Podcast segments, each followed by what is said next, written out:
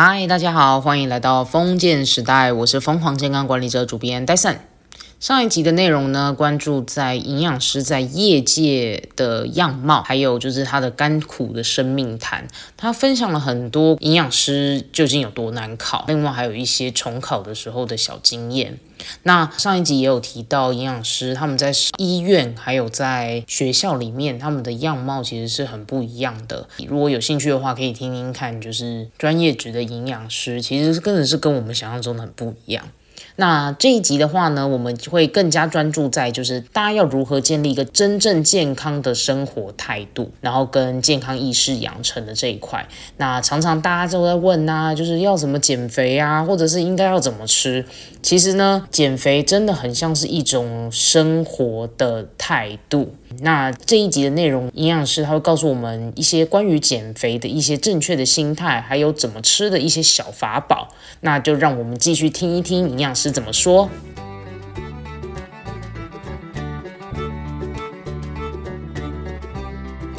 但我觉得现在的社会，因为时代在改变啊，然后社会在改变，那我们其实不管是我们这一辈，或者是我们我们营养师的前辈们，其实大家都想要给一个观念是。因为你可以思考看看啊，就是现在大家看营养师，多数都是已经生病了才来看，嗯，对吧？这的确是事实。对，但其实现在的呃时时应该说趋势嘛，你看现在呃路上越来越多什么健康餐盒啊，或者是大家是有健康意识，就像你现在做的这件事情，就是健康意识抬头，嗯，就是我们会很希望现在已经不是只是生了病才来看营养师。有点像是要把它变成预防医学、健康促进但是在我们这个职类很难实践啊，就是到现在还在努力中。因为多数大家觉得自己健康没有问题，就不会想要来看营养师吧？就是你看现在，甚至连健康有问题的都不不是很愿意来看我们这样子。嗯，对。但是呃，未来的趋势或者是我们一直在朝这个方向努力啦，就是希望大家对健康啊，或者是饮食这件事情呢，越来越有意识。那你不一定要有生病才来看我们，你可以在还没生病，或是其实身体很健康的时候，你多了解这些新知，然后多听我们这个节目，对吧？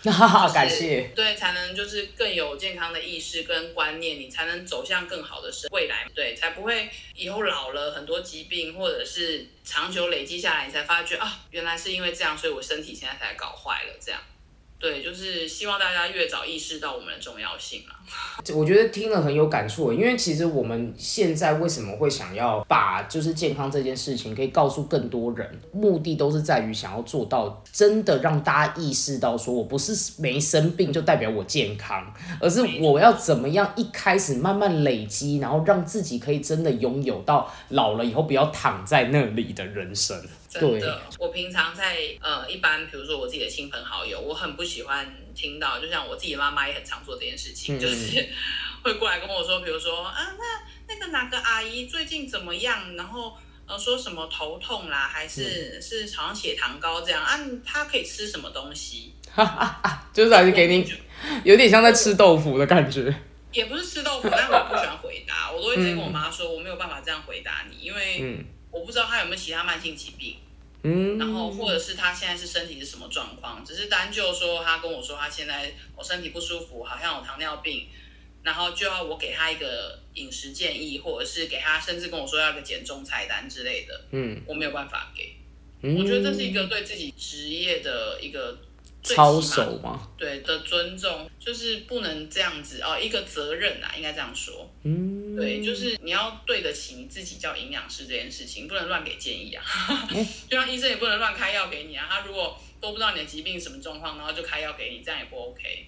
嗯，对，所以我不是不是很喜欢这种私下问。嗯嗯嗯嗯嗯，就是当然我可以给你一个大方向，但是我没办法就是。有开药，或者是开菜单，哦，或者是告诉你说你可能是因为这个没吃好，我没有办法。对我还是要看到本人，然后看到你的数据，我才有办法给你建议。其实这真的就是一个，我觉得是很负责任的态度哎，因为你要真的去达到拿到这些数据，然后真的看到这些东西很确定之后，你才能够真的去给一个合理的菜单。因为大家真的坊间就会觉得说啊，抓到营养师了，那不然我就真的来问一下，对不对？对，但其实实际上这样子的话，就是我们医医疗人员我们在运作，我们为什么可以做这些事情，是因为我们背后有很多的数据，看到很多检查的一些现象，我们才有办法去做这方面的就是控制啊、调整，告诉你要怎么做。对啊，就不喜欢私下回答。哎，那我问你哦，你觉得营养师这个产业目前的 CP 值，就是在你看来你是不高嘛？那如果多对于学弟妹们，他们想要投入这个产业啊，你觉得什么样的人很适合当营养师？我觉得你真的，因为我其实自己自己也遇过很多人来问我，嗯，像是我印象最深刻是我高中老师，他跟我说，就有一天密我说。那个学姐啊，你有没有办法来跟我们学弟妹讲一下，说营养师到底在做些什么啊？然后，因为有学弟妹想要就想填营养系这样子，嗯，然后我就说，嗯，好是可以讲，但是我想要先知道他们想要当营养师的，或是想要念营养系的想法的想法是什么？嗯。对，就是目的想法是什么？为什么会想要来填营养系，想要来当营养师这样？后来一聊之下，就是不外乎就是我刚刚前面说的那一些，就觉得营养师就穿的漂漂亮亮的，然后呃又穿着白袍，然后钱拿的很多，这样以为跟我们医跟医生可能差不多这样。嗯。然后我就说，如果是这样的想法，那看来是不适合来当营养师。我说，看来我我怕他未来会失望，不建议啊这样。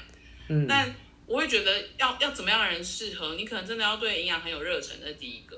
那第二个当然就是，我都跟人家说，就是可能自己爱吃也很重要。就是很少有营养师不爱吃啦。嗯，至至少我这自己认识到的，就是这一些，就是这几年来的营养师，没有营养师不爱吃，因为你没有多吃一些东西，你不会知道你的病人在跟你讲什么，嗯，或是你的个案在跟你说什么，因为。他可能跟你讲说他吃什么东西，然后你说哈这个是什么，然后你还要 Google 老半天这样，这样好像也蛮尴尬的。对对，所以多数的营养师都很会吃，我觉得，嗯，就是或或者很会去呃挑他要吃的东西。嗯，那第再来就是我觉得 要很会跟呃人相处，嗯，因为不管是在学校也好，或者是你在医院也好，你都要跟人面对面做咨询或是做卫教。嗯，或者是你要去管理的厨工、厨师，那这些都是沟通，这些都是一个未交技巧。那如果你是一个不喜欢跟人互动的人，其实很不适合当营养师。嗯，对，因为像我以前也遇过，就是在医院带实习生的时候，遇过学弟妹，有学妹好害羞，嗯，害羞到不行。就是我们实际让她去病房，可能稍微跟病人做个互动，请她只是问个。吃些什么？病人平常吃些什么？他都讲话好小声，讲不出来，不好意思，就是这样很难当营养师。因为这样可能没有办法跟病人沟通了。对，很难跟病人沟通做胃教，所以我会觉得你要喜欢跟人互动啦，不怕不害怕。嗯，对，这才是有办法就是当营养师，因为。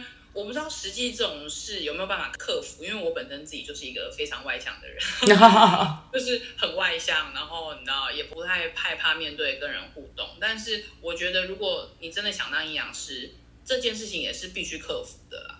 嗯，因为我当下也其实后来有跟学妹说，我会觉得我不知道她是对自己没自信呢，还是对自己的卫教内容没自信，还是对人与人之间本来就比较害怕。我会觉得这是都要克服的。如果你未来要走这个行业，你这件事情没有做到，其实真的很难。然后再来就是，我觉得你要先了解这个行业。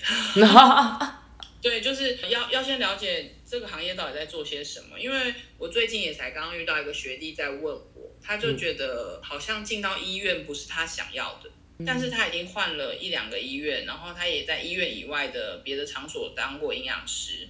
但他好像找不到到底哪个适合他，嗯，对我就会觉得有点可惜，就是你也考上了，但是你考上之后才发觉好像这个不是你要的，会有一点晚。是我的话，我会有点舍不得放下这张执照啦，就是 当然也有人很很阔气的，就觉得算了，反正这张执照他考的很容易啊，然后就不用了就算了这样子。但是我会觉得当初有梦想或者是有那个动力想要考上营养师，那势必你应该要对这个职业有一点了解，嗯，才不会失望落差有点大啦。嗯。其实我这听完之后啊，我真的觉得你那时候讲的东西真的很有趣。学弟他到后来，他明明也考上了，但是他他却觉得他自己没有那么喜欢。我觉得这好，这会不会是台湾教育体系其实会有一个蛮蛮大的一点，就是因为我们太早就在分配说我们未来要是做什么行业，我觉得这个就有点可惜啦。就变成说，好像他到后来的时候，他真的也不太确定说自己是不是真的那么喜欢这个方向。对，这也是我这个节目啊一直在探究的一件事情，就是我们的小孩子到底要如何的去体验自己的人生，慢慢找到自己真正喜欢的那个行业，或者是我们的职业。对，这是我这个节目刚好一直以来提到宗旨，刚好营养师帮我 也正面要点出来。但我我想要提一个，我想要分享一件事，就是我以前曾经啦也被问过，我以前刚要出社会的时候也问过自己。就是到底要学历还是经历？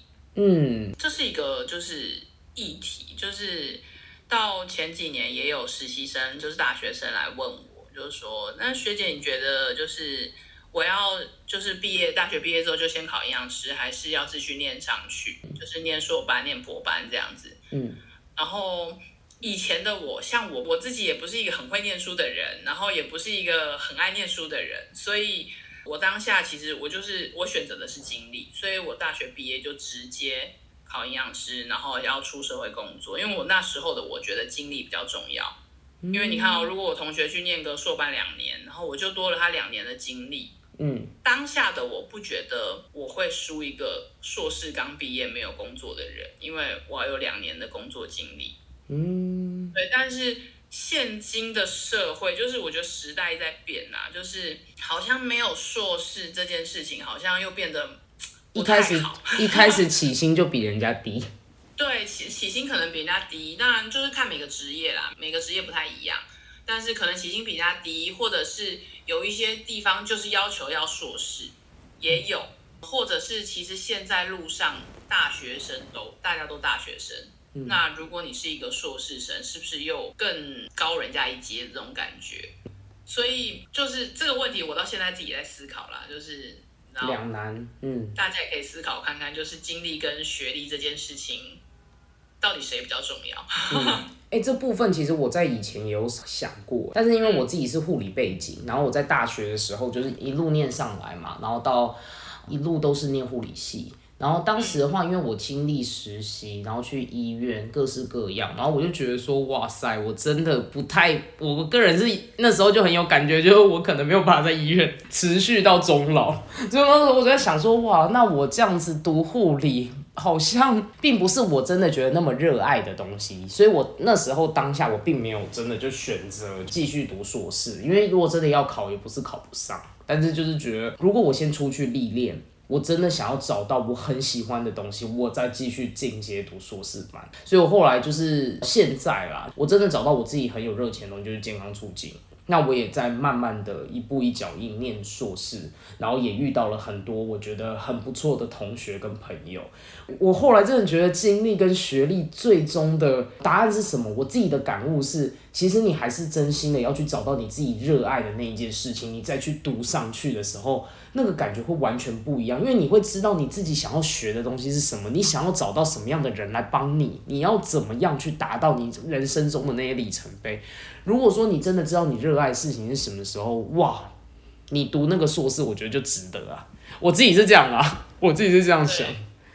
嗯，但我后来给学妹的答案是，如果你还没有想好你到底要不要当营养师，那你就继续念上去看看。哦，真的，哎，这也是一条路，因为每个人的想法真不一样。持续在念书中，然后学习心知中，得到自己到底要什么东西，这也是一个，这也是一个方式。因为你越读，你会越来越知道说，那自己是不是真的对这条路很有感觉？不然你在读书的时候，你还可以顺便再去玩社团啊，多体验一点东西。你也是有啊？有没有？对啊。哎，对了，我现在很想问，今天都请到营养师了，我就一定要问一下，为听众朋友谋个福利，就是营养师你是怎么样让自己的身材一直保持窈窕，就是要怎么样一直维持好身材？我们真的是没有特别窈窕，就是正常而已。没有，我跟你讲，他真的太谦虚了，他其实很瘦。没有，但但我觉得我的老师从以前我大学教授也有也有也有这样跟我们讲过，就是你自己有一点营养观念，或者是学了营养这一块之后。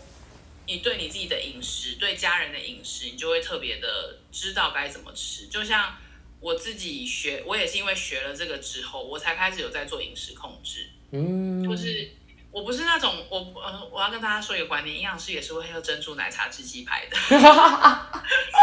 对，因为我们每次你知道营养师这三个字灌在身上的时候，大家看到我在喝珍珠奶茶跟鸡排的时候，都会说：哦，营养师也会吃这个哦。我每次会回说，营养师也是人啊，不是你们完全被标签化。对，我们真的被标签化，然后大家就会觉得，嗯，他就是比如说在医院也会其他单位说要找我们订的时候，他就说，原来你们也会喝有糖的饮料，这样，就想说，当然啊，一定要喝的啊，这是这是舒压的方式，没有啦，是。我觉得最基本的啦，就是你要自己有这个营养的观念。我刚刚前前面也提到，就是希望大家不是生了病之后才来找我们。你要开始知道健康很重要，饮食很重要，然后关乎你健康的事情。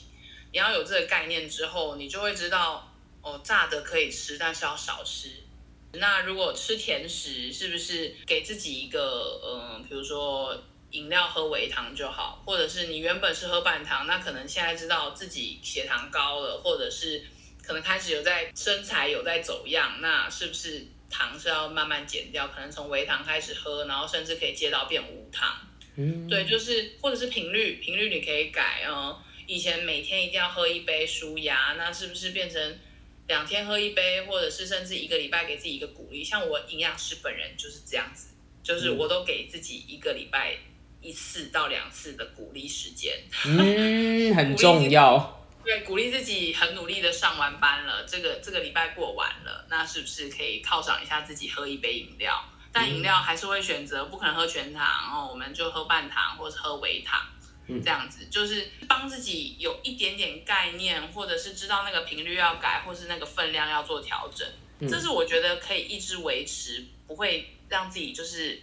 忽胖忽瘦差太多的这种一个观念啦，那当然吃之外就是要靠运动，嗯，就是有有规律在做运动这件事情，也可以帮助你保持你的体态。但我必须跟大家强调一个，就像我每次在跟我的病人讲，就是来减重的病人，我都会说，不要今天看完我哦，看完营养师，你回去就说我要每天跑步，不可能，做不到，太难了，你一定做不到，因为。你现在回去看完我很有感嘛？可能听完我讲的话，哦，觉得开始要做控制哈，或者是开始要做运动，然后就很兴冲冲的，就是每天每天跑半个小时，你顶多维持一个礼拜到两个礼拜就会累了。所以我都跟我的病人讲说，或者是跟我的个案讲说，你要从一点点改变开始做起，没有要马上改，但就是可能一个礼拜。哦，可能开始三天去做散步就好，你也不一定要运动跑起来，你开始从散步或是快走，哦，慢慢的去把强度改变，或是把频率加上去，这样才会是一个长久之计，而不是突然间的一个大改变，你这样做不长久。嗯嗯，所以，呃，我觉得改变是一点点啦，就是比如说大家今天听完我们的 podcast，然后觉得可以开始做一点改变。都是改变哦，就是一点点都是，就是一点点改变。我觉得你今天听这一堂课就是很有、很有、很有效果，很有收获了。对，所以一点点，我都跟大家说一点点就好。你只要有一点点开始动起来，或是开始对饮食有一点点想法、一点点改变，都会有看得到它的效果，只是快慢的问题而已。哎，你这件事情完全也可以套用在人生这件事情上面诶，就是我们要呃持续不停的努力的时候，然后有常常有人在问我说，我为什么会这么奋不顾身的想要去做一件事情，而且我没有在管结果。其实我也都是给自己就是一点点一点点就好了，我一点点一点点的去做，那总有一天我也是在慢慢的累积我的进步，就是那种感觉。嗯，那如果说假设维持身材这件事情其实是靠逐步的累积，那有没有哪些东西其实是还不错，我们平常可以多摄取的？应该说，如果真的要针对减重或是维持身材这件事情，最基本我们每次跟个案讲的就是要先把你的主食类控制下来。嗯，主食类就是我们说的饭、面、吐司、馒头这一类的。像你把这一类的控制下来，你说你肉要吃多少，青菜要吃多少，其实没有关系，可以多吃。嗯，但是你说主食类，如果你无止境的一直吃，你就会无止境的身材就会一直跟你走样下去，或者是越来越胖。天哪！对，所以其实我自己在做的也是控制主食类这件事情，就是能饭少吃，但不能不吃哦，这是一个很重要的观念，不能不吃，因为你一不吃，你就很容易饿，你就会吃更多有的没的，所以你一定要基础的要有，基本的要有，只是不过量，这是很重要的。有就是节食只是短暂的，然后但是实际上你要慢慢的就是可能至少蔬菜量可能提升，然后呢还是淀粉类的那个部分至少可能减半，慢慢的去做控制啦，那种感觉。像像我我不喜欢教病人啊，应该说。现在坊间可能多数那种减重的，专门做减重的诊所啊，吼这一类的，他们可能会为了要标榜他们的产品或者是短期的效果，嗯，他就会希望你呃什么东西都不要吃，或者是你知道每天饭只能吃一口，有那种的哦，有有有真的有，这也太极端了吧？每天每天早上你只能吃一个蛋配一个地瓜，好痛苦哦。这种我也我就想吃蛋饼，不行吗？对对对，就是这种我也听过，但是我觉得我自己的味教啦，然后我一直想给大家的一个观念是，健康饮食或者是饮食控制这件事情是长久的事，而不是一个短期的事情。除非你是短期想要得到某些目的，比如说呢，你可能三个月后要拍婚纱照啦，然后或者是要做什么事情，所以需要有一个短期的，那当然另当别论。但是我觉得这不是一个。好事啦，哦，因为有时候你急速的减重，也会急速的，就是再胖回去。对，所以健康饮食或者是呃饮食控这件事情，要做的是长久的事。所以每次来看我减重门诊的病人，我都会先确认你是要短期做减重吗？你有某些目的吗？如果不是，那我要跟你说，或者是如果你是，那我要说的是，我现在给你的减重方式跟方法，嗯，都只能慢慢的瘦下来。没有办法快速的减重，嗯，因为慢慢的瘦才不会快速的胖回去，嗯，或者是你要大家很常做一些，比如说只吃，我不知道你有没有听过吃苹果、吃芭拉减肥法，哎，这我没听过，对，或者是不吃饭，然后每天只吃青菜、吃肉这样子，这种这种减就是生酮之类的，嗯，对，就是这一类的饮食都。不是我们喜欢喂教的，或者是不是一个长久之计，也不适用于每一个人。哎，老实说，真的，嗯，对，所以我不希望大家就是从网络上看了很多偏方，然后试用在自己身上，其实有一天身体都会呃回回向给你的不是太好的反应啦。哎，我自己生酮饮食我有试过，然后那时候是肉类吃的大鱼菜，就后来我过三个月之后，我去量我的血脂。哇塞！竟然给我超标，真的吓傻眼。想说，哈，对，体重是有减少了，但是我的油脂也上升。我后来就整个大改我的那个饮食方式，真的以前是怎么减肥方式都试过。对啊，因为因为。减重就是这样，就是方法太多，然后错误的也很多。嗯那网络上分享的也很多，现在网络资讯就是这么可怕，就是分享的也很多，成功的案例也很多。嗯，但是多数你看不到那种失败的案例。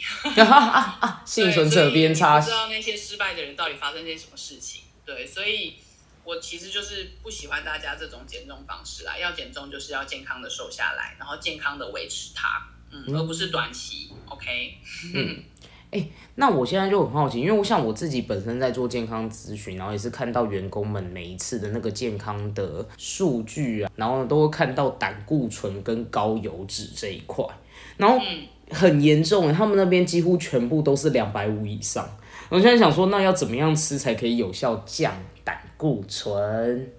我觉得胆固醇这件事情，第一个要跟大家说的是，因为现在大家美食主义，你知道？对。大家都喜欢吃的好，吃的漂亮，吃的那好吃精致，但是有时候就是餐餐都是，然后不然就是大家很爱聚会，下班就要聚，你像下班，通常大家那种上班族去聚餐，不会只是吃个路边摊，可能都是吃那种吃到饱啊、把费啊，然后或者是什么很高级的餐厅那一种。那种一吃下来，通常都会吃到一些高胆固醇的食物，对，比如说一些内脏类，哦，这要提醒大家，内脏类就是胆固醇都很高，哦，比如说蟹黄啊、虾软啊、鱼软啊，然哦，或者是如果你会吃到一些猪肝、鸡肝，哦，这一些也都是。胆固醇高的食物，哦，这些都很容易让你胆固醇就是一下就超标。那再来就是一些简单的方式一定要避免，我知道大家应该也都听过，但就是一些烹调方式要做选择啦。那我都会请大家要确认的事情就是，当然炸的一定要少嘛，这我们一定都知道。哦，那那你可以选择什么？就是你可以选择炒的，当然没问题，然后蒸的没问题，烤的没问题。但是因为现在大家多外食居多，所以嗯，有时候会有一些陷阱。嗯，陷阱是什么？比如说烤的就是一个陷阱。嗯，知道烤的陷阱是什么吗？烤的陷阱是什么？就是烧焦吗？烧烧焦当然，那可能那跟胆固醇没有关系。但是就是烤的陷阱，就是有时候外面的外食，因为要快速嘛，你不能让你等太久。嗯，所以他烤之前一定会拿去炸。对，哎，对，所以它其实就是炸的，它也不是烤的。对，而且它也用两种方式来加工。对，所以这个因为老板要快速啊，他也要从生的烤到熟的，要烤超级久。嗯，所以他一定要先拿去炸，高高温炸过之后再拿来烤，就会快很多。嗯，对，但那个就是你知道，它烤的过程，呃，它炸的过程中就会吸了很多油，所以你就是莫名其妙就想说，我每天都吃嗯烤鸡腿饭啊，为什么？就是血脂还是降不下来，那就是因为嗯，老板都先帮你炸过啊，你其实每天吃的也是炸鸡腿饭这样子。哇塞，你突破盲肠哎！对，所以这个也是要提醒大家啦，就是跟大家说，看似他跟你说是烤鸡腿饭，但你要先确认一下，你可能可以偷瞄一下老板做的时候是是真的拿一只生鸡腿嘛？应该很难，他应该都会先炸过。嗯，对，所以这个也是大家要特别小心的啦。那当然，多吃膳食纤维这件事情也非常重要，就是高纤的食物哦，因为高纤的食物可以帮助你降胆固醇哦，这是有的，这是真的。但是因为现在外食族、上班族多数都是外食嘛，然后都都吃外面的，买外面的。那大家应该也买过便当吧？便当的那一格青菜有多小格，我就不说了，就是非常小。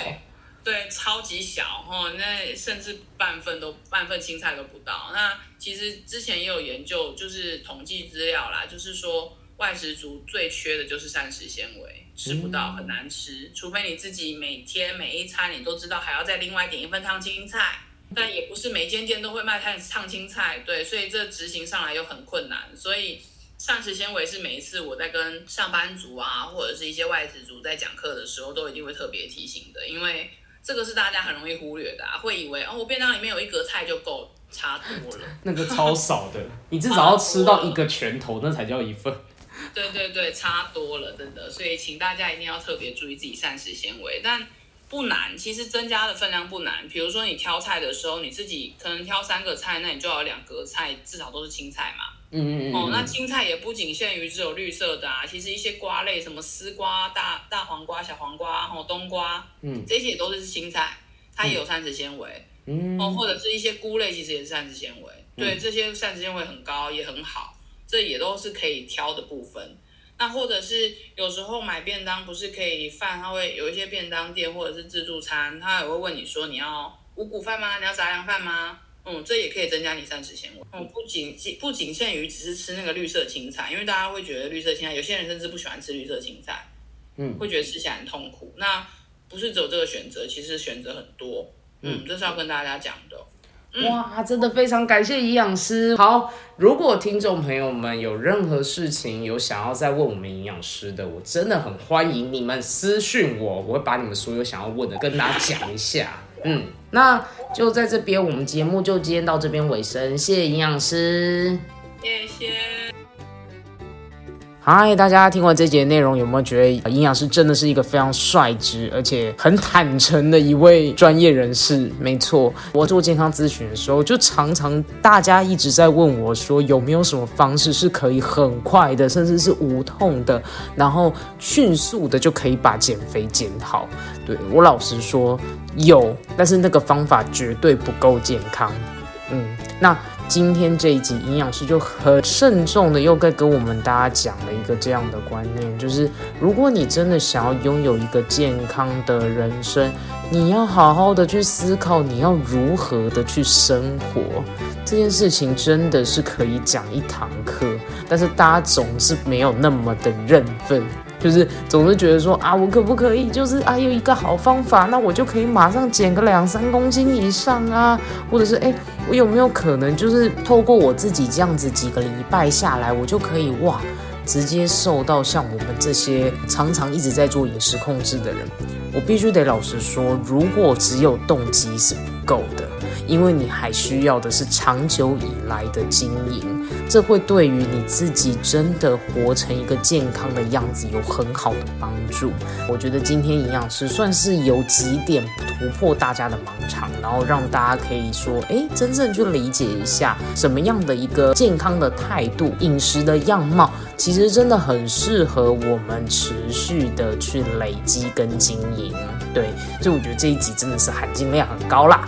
如果说大家真的有听到这一集的，一定要赶快分享出出去，给大家亲朋好友都听一下。就是哇，营养师，然后呢，很认真的在告诉你什么才叫做真真切切的健康。OK。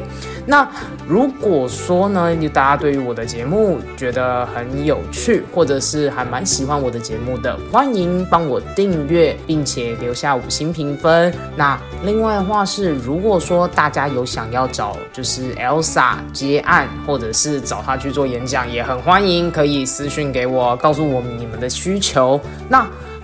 说这个真的很可爱哦！上一集就已经有植护的护理师学妹啊，就是一听到营养师那一集之后，就立马跟我敲说：“哎，那快点，快快点，就是赶快来敲一季这样子。”嗯，真的是缘分缘分啦。那我的节目也是很开心能够帮助到大家，因为能够上我的节目都是我精心挑选过，我觉得这些人的不只是生活的态度跟敬业的程度是让我很敬佩的，我才会邀请。我很开心可以。把就是更多更棒的资源分享给大家。OK，那今天的内容就分享到这边喽，让我们一起活出健康任性，累积你的生命超能力。我们下一集再见喽，拜拜。